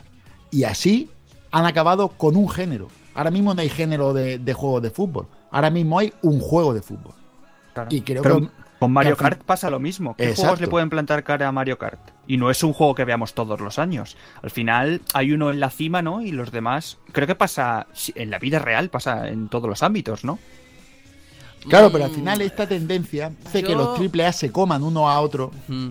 Antes y no de... quede ninguno. Sergio está deseando hablar. Es que Sí, estoy perdón, deseando perdón, hablar porque claro, estoy viendo que estáis saltando a otro tema y lo que yo quiero hablar, claro, cuando lo vaya a contar ya no tiene sentido.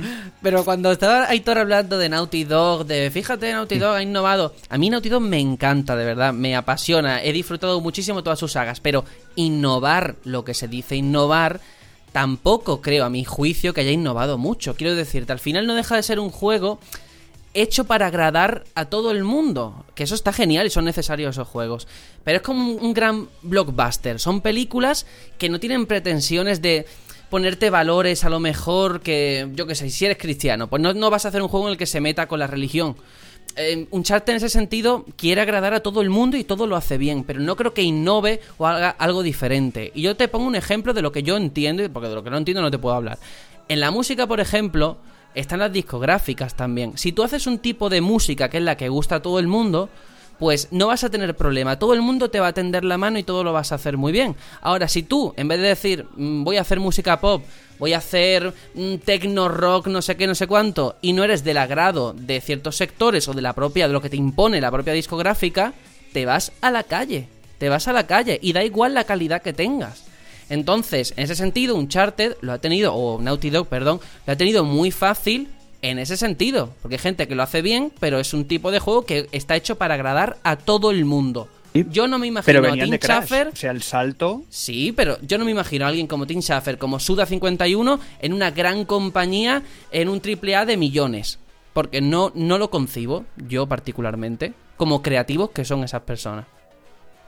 Pero vamos a. eh, fíjate, estamos hablando de esto en un año en el que estamos viendo sagas eh, muy longevas dando ese salto eh, que necesitaban.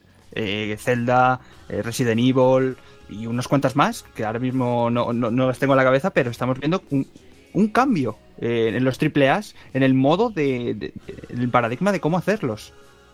Sí, pero también Sí, pero- las ganas de conservar ese nombre, porque si en vez de llamarse Zelda, eh, Nintendo podría haber hecho una nueva IP, ¿no? Perfectamente, pero ¿para qué jugársela si tiene Zelda ahí en su haber? Y he dicho Zelda como a lo mejor otros juegos que ahora no se me vienen a la cabeza, ¿vale? No, no por nada. que siempre, el, el- el propio Blezinski lo ha dicho, sale más rentable hacer una nueva secuela de un juego que ya existe y que sabes que funciona, a arriesgarte a algo diferente. Pero eso no quiere decir que ese juego, aunque tenga un nombre muy reconocido, no te dé valores que No, un no, no. indie sí te los da. O Claro, sea, claro. no quiero que haya una, una brecha, una diferencia entre el indie te, di- te da un mensaje, los AAAs no, es comida No, no, basura. no, no, no. por favor. Claro. no, No, no, no, no. juzguemos así. Vamos a ponernos un ejemplo de lo más actual, el Horizon Zero Dawn. Ese juego es un triple A con todas las de la ley, es un juegazo y tiene un mensaje cojonudo y además rompe con todo esto que se está diciendo, porque es una nueva IP y, que está, está vendiendo que, que, da, que da gusto, pero también es verdad que es que la, la- otra parte es la de que el juego que era insignia o lo que sea de, de Sony, que podía, podíamos decir, por ejemplo, Good of War, no ha salido. Si sale en este juego a la vez que Good of War, ¿vosotros creéis que hubiera comprado alguien este Horizon? Pero ya es tema de fechas de que ellos no se pongan trabas a sí mismos. Exacto, es que entonces está todo muy está todo muy cerrado. Quiero decir, los de Titanfall, yo me gustaría saber quién es el lumbrera que dijo de sacar el juego a la misma vez que el Battlefield 1 y el Call of Duty. Es de poco inteligente, ¿no? Pero Pienso de yo. todas formas, Y- yo creo que estamos. Estáis hablando de juegos que son maravillosos y me encanta y disfruto, pero no dejan de ser. No voy a decir lo mismo porque no son lo mismo, pero no deja de eh, estar dirigido a un perfil de jugador muy. muy ambivalente, que puede ser cualquiera. En ese sentido, de verdad lo digo, yo creo que el dinero, por norma general, te quita libertad creativa. Y eso te lo puede decir cualquiera, eso lo sabemos todos, vamos. Sí, sí, eso, eso es así, eso es así. Que aún así Porque pueden surgir que- maravillas con millones. Pues, hombre, por supuesto, y ojalá haya más, ¿no? Pero que es un hecho. No, eso es seguro. Tú, yo estoy seguro de que lo- los creadores de, de, de Uncharted eh, les gustaría hacer algo nuevo. Pero manda lo que manda y lo que manda Mm. es el dinero. Y Ya, pero vamos a ver, es que estoy, estoy- tengo en la cabeza justo Horizon. Horizon fue un juego que llegó Guerrilla a, a Yoshida y dijo, oye, estamos cansados de hacer eh, Killzone. Estamos hasta las narices de repetir ¿Y, y- todo el y rato qué la hacen? misma Un mundo comida". abierto que está de moda, que es lo que hace todo el mundo. Y yo, pero se lo enseñaron a Yoshida con total libertad dije, oh, pa'lante, me encanta lo que me habéis enseñado. En ese sentido, ellos tuvieron libertad de hacer lo que querían. Sí, se adaptaron a la moda, eso no lo niega nadie. Pero en ese sentido, estamos viendo un estudio grande que ha tenido libertad creativa. Sí, pero es que la gente somos muy mala. Es que has dicho eso y sabes de qué me he acordado, tío. El Sea of Thieves de, de Rare para Xbox. Sí. Todavía no ha salido el juego y como no es un típico juego, ya está crucificado. Ese juego no va a triunfar. Bueno, O sea, haga yo lo juzgo no por eso, sino porque eh, no es rare. Vale, bueno, pero el caso es que, ¿por qué? Porque no es rare, tío. Pruébalo. A lo mejor el juego es- es- está genial. Pero claro, como está fuera de los cánones habituales del triple A, que, que tiene que ser un juego de esta manera, de la otra, un juego palomitero, al fin y al cabo, mm, te cuesta, ¿sabes? Te cuesta entrar a eso. Mm, eh, La gente somos muy, y me incluyo, ¿eh? Somos muy borregas, no, vamos siempre detrás de, de lo que ya conocemos y nos gusta más el más vale malo conocido Sí, que malo apostamos por conocer. lo seguro, pero pasa en todo, ¿no? Cuando te vas, por ejemplo, a comprar un electrodoméstico lo que sea, vas a una marca que aparentemente suele ser fiable, ¿no? No te vas a una marca súper desconocida que uf, tendrá atención al cliente. esas pues lo mismo con los videojuegos, ¿no? Al final te vas al Call of Duty porque, aunque sabes que no va a ser lo mejor que haya, pero responde. Sí, sí, pero es, es curioso cómo después, cuando sale algo nuevo, eh, Ujú. no- nos emocionamos. Cuando algo nuevo pita, pues, yo pongo el ejemplo de Dark Souls, que es un género que salió hace cinco años, pitó y ahora los que nos gusta estamos locos con ese juego. Y ahora hay otro género nuevo que, que está saliendo, no sé si lo habéis visto, el, los Battle Royale estos que, que están, que están saliendo ahora, que hay uno que está por Steam que lo está pitando, que tiene un nombre impronunciable, un No... Player Unknown Battlegrounds Sí. se llama. A los juegos del hambre. Exacto. Pues ese género es nuevo, entre comillas. Y está arrasando, arrasando. Es un, un early access que está vendiendo como si fuera un, un triple A. Vale, pues Y efectivamente. es curioso, y no tiene millones detrás. Y es gente que habrá sufrido sin sudores para sacar ese juego. Exacto, y ese es el exacto, problema. O sea, cuando salió Super Meat League. Boy, cuando salió Spelunky, cuando salió Terraria, Hotline Miami, Inside, The Witness, esa gente no tenía los millones que tienen otros. Y gracias a eso posiblemente pudieron hacer esos juegos. Yo me imagino de verdad al creador de Minecraft si hubiera estado dentro de Nintendo, si hubiera estado dentro de Sony o dentro de Microsoft, no hubiera podido sacar nunca un Minecraft. Luego, cuando sacó el pelotazo y la gente se dio cuenta, dijeron, anda, hostia, que funciona. Lo hubieran tenido haciendo sí. el enésimo Mega Man o el enésimo Uncharted o el enésimo lo que sea. Ese es el problema. Eso es lo que a mí me revienta un poquito. Porque Tienes luego eh, hay una serie de, de presiones, yo lo entiendo, porque al final esto es un negocio. Porque nosotros como jugadores Presas. queremos darle, claro, un punto sentimental o un punto artístico, que lo tiene, por supuesto, creativo. Ellos miran por el dinero y es normal, ¿no? Por la viabilidad de un proyecto. Pero es cierto que no es lo mismo sacar un juego de mundo abierto que te ha costado millones que sacar un JRPG que tú sabes que tiene un público muy fiel y que van a responder siempre, por ponerte un ejemplo, ¿eh? Que en ese sentido tienen más presión los que quieren agradar a todo el mundo sin mayor pretensión que la de hacer un juego cinematográfico palomitero o lo que sea, o un Call of Duty, que el que dice yo quiero agradar a mis fans, que son cuatro gatos, pero que sé que están ahí, ¿no? Y ahí está Atlus, por ejemplo. Sí, pero también lo puedes ver desde el otro punto de vista. Quiero decir, las grandes compañías, si tienen un pinchazo o lo que sea, aún pueden recuperarse. El, el Sí, sí, estudio claro. indie que la cague está a la calle, condenado. sí, sí, Sí, sí. al hoyo. Pero, pero es súper curioso porque yo hace poco escuchaba a un indie español en una entrevista hablar. Este hombre en un principio no cobraba por su juego, nada más que pedía donaciones y le donaban dinero. Pero él decía que gracias a eso él no tenía ningún compromiso. Y eso le daba a él la, la posibilidad de ser todo lo creativo que él quisiera porque él no le debía nada a nadie, él no le cobraba a nadie. Claro. Si a alguien le gustaba lo que él hacía, esa persona pagaba lo que quería en un donativo típico de PayPal, que es lo único que tenía un botoncito de, don- de donar en su página para descargar el juego gratis, ¿sabes? Tú te lo descargabas gratis y después donabas si querías. Me vengo a referir que es una verdad muy grande que el dinero manda y manda y, mm, casi nunca para bien. Sí, yo creo que la situación utópica que a todo el mundo le encantaría, y eso no tenemos ninguna duda, es poder hacer lo que a ti te gusta o lo que tú crees, tu visión artística, sin que haya nadie por encima tuya, ¿no? Y poder sacarla y no tener que preocuparte del dinero. Eso es lo que a todo el mundo le encantaría. Pero, a ver, hay, hay casos en los que está pasando eso. Quiero decir, hay compañías muy grandes, por ejemplo Nintendo. Sí, Nintendo va a tener sus Mario, sus Pokémon, sus tal, que sí, no van a tener tanta libertad porque se rigen para agradar a todo el mundo. Pero luego hay ciertas divisiones dentro de esas grandes compañías que, por ejemplo, te hacen juegos como Splatoon. Sí, que ha tardado, Dices, 10 pero ha "Ostras". tardado 10 años en sacarte una nueva IP, ¿eh? Nintendo no sé yo si Pero es bueno, el mejor Nintendo ejemplo. ya sabemos cómo es. Claro, Y, por eso y ya estaba a pique de hundirse, y a pique de hundirse, como diciendo, venga, hace algo a ver si nos sacáis del hoyo, porque estaban a pique.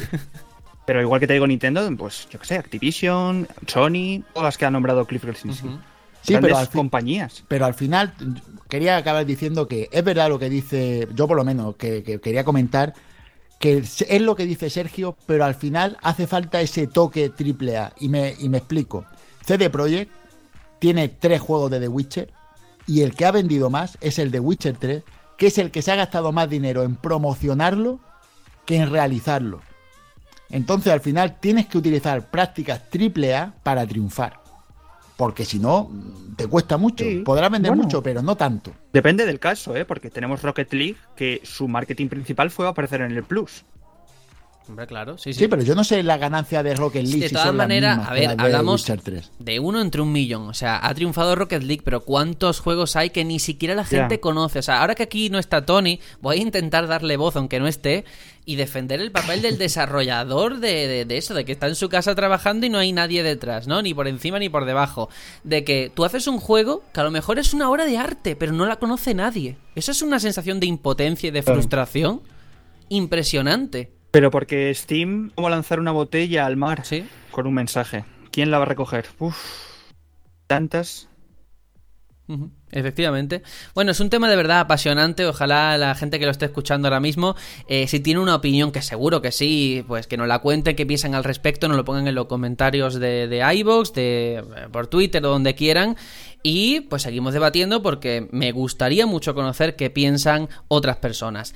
Vamos a dejarlo aquí si os parece, porque es un tema de verdad apasionante, pero quedaría para muchas horas. Y vamos con la microsección de la cifra.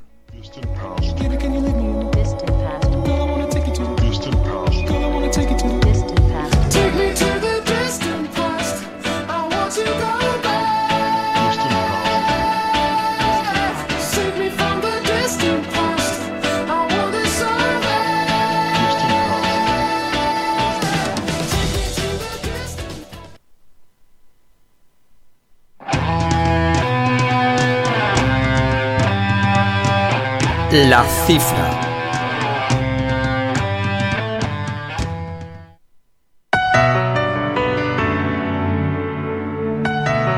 y tenemos que volver a hablar de esa encuesta que mencionábamos antes en las noticias, porque hay más datos y no hemos reservado alguno que otro porque merecía la pena darle un poquito más de espacio. Y esto es muy importante porque según esa encuesta que, hicieron a la gente de Norteamérica, el 67% de la gente que juega videojuegos ya tienen un dispositivo, una consola o un PC para jugar a juegos y un porcentaje muy similar invierte como mínimo 3 horas a la semana en él. Es decir, de la gente de normal que hace su vida tal y cual, 67% ya tienen un dispositivo, sea PC o consola, y mínimo 3 horas a la semana. Y hay más cosas, porque uno se pregunta, ahora que hemos hablado de los AAA, de lo que vende, de lo que no vende, ¿a qué suele jugar la gente? Pues los géneros preferidos es eh, con un 29% los shooter, con un 28% los juegos casuales, como se les suele llamar, y con un 27% los de acción. Así que ahora entendemos, aunque ya lo sabíamos, por qué hay tanto Call of Duty, tanto Battlefield o tanto shooter en general, ¿no? Y lo último, lo último porque esto yo sé que a Juanjo le toca mucho la patata, una cosa normal, por supuesto, y es que la compra de juegos en físico han ido en un declive constante. Eh, de hecho, el dato está de que en 2010 era el 69% de las ventas y en 2016 ha caído hasta un preocupante 26%. De todos los juegos que se venden, solo el 26% es en físico, ¿eh? Esto es muy gordo. Pero, pero yo, yo quería decir que esto es una pena para mí, ¿vale? Porque yo soy. yo, eh, eh, dan ganas de llorar cuando Eres uno lee esto. estanterista, dilo. Sí, sí. Yo soy estanterista, pero, pero además porque eh, está en mi ADN, ¿no? Antes tú cogías tu juego y eso era para ti era lo máximo y tenías que tenerlo y te lo devolvía a tu colega después de dejárselo y como te devolviera con un roce, matarlo era poco lo que, lo que le hacía.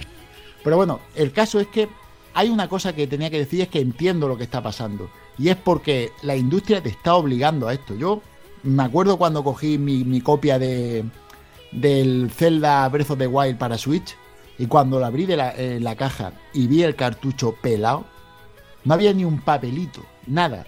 La caja con su portada y contraportada y el cartucho, nada más. Eso, eso es algo penoso. Es que al final dices, lo que tengo aquí el cartucho y ya está.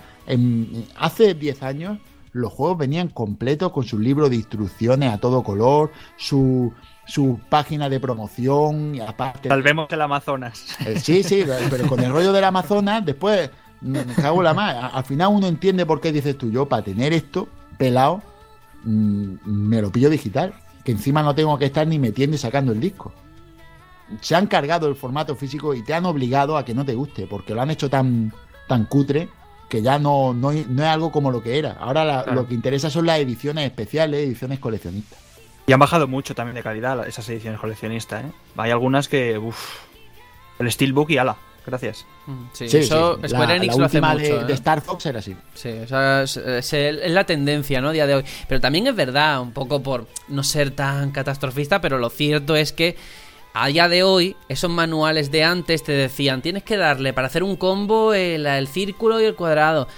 Pero es que ahora, entre las dos horas de tutorial que te come nada más empezar el juego, entre que está todo en internet, entre que la gente ya es mucho más lista que antes, las cosas como son, y está más habituada, que es una putada, sí, pero que, bueno, se puede justificar por esa manera y que, bueno, pues es lo que hay. Si es que no nos toca otra nada más que adaptarnos. Por suerte, hay gente que no sigue esa ruta establecida. Mira con Doom lo que ha pasado, ¿no? Con esa carátula reversible y todo, que eso siempre a uno lo agradece. Pero, Claro, tío, yo por ejemplo tengo mi, mi Vanquish de, de Play 3, el Vanquish que, que viene con su, cartu- su su esta de cartón que viene como con 3D de esto que lo vas moviendo y cambia la imagen, ese 3D antiguo que había.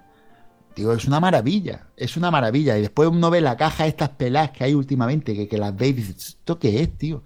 Y al final entiendes que, que por eso no pagas. Dices tú, coño, prefiero pagarlo digital. El problema está en que después te cobran por lo digital lo mismo que por lo físico. Sí, eso, eso da también No para, lo llegas a entender. para ¿sabes? otro tema. Ese me gustaría que alguien me lo explicara. ¿Sabes? Entonces es un poco. Pero sí, Yo viendo un poco, pues eso, los datos que hay en pantalla, eh, por ejemplo, en, en- si consideramos que la generación actual eh, empezó en 2013, ¿vale? Eh, en ese año ya el, el digital estaba un poco por encima de- del físico, ¿no? Un 54-46.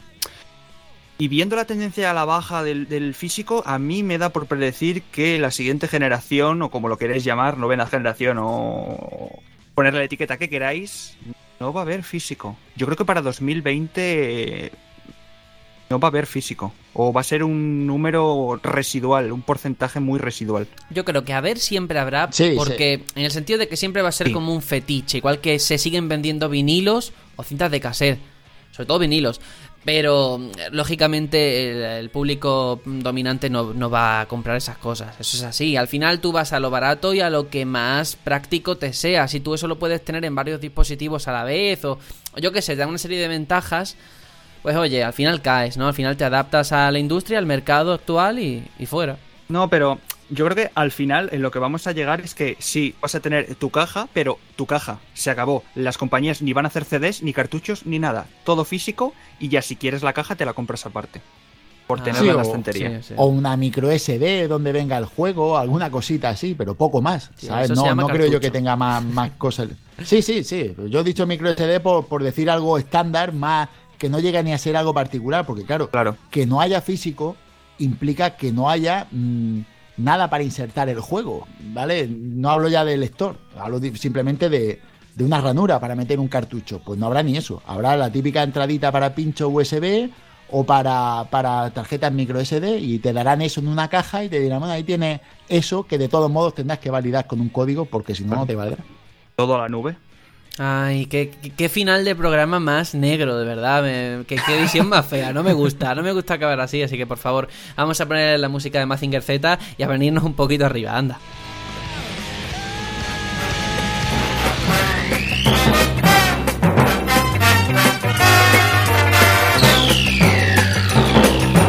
空にそびえる黒金の後ろスーパーロボット al final va a ser verdad que tiempo pasado fue mejor. Después de lo que hemos estado hablando. No, hombre, yo tengo fe en el presente y en el futuro y yo no lo veo tan negro. Pero bueno, no pasa nada. Eh, nos han llegado dos comentarios esta semanita de Ferry360 que nos cuenta que me supo muy mal perderme el directo, pero las festividades es lo que tienen. Al final me compré el Kingdom Hearts 2.8 a precio reducido y mi body lo está disfrutando. Cuando lo termine, voy por el mundo de fantasía, me compraré el 1.5 2.5. En lo que al E3 se refiere, yo lo que quiero es un E3 como aquel de hace tanto que salió mi querido Reggie diciendo que había venido a tomar nombres, a hacer juegos y a patear culos. Muy bien, un abrazo y continuar así. Puto crack.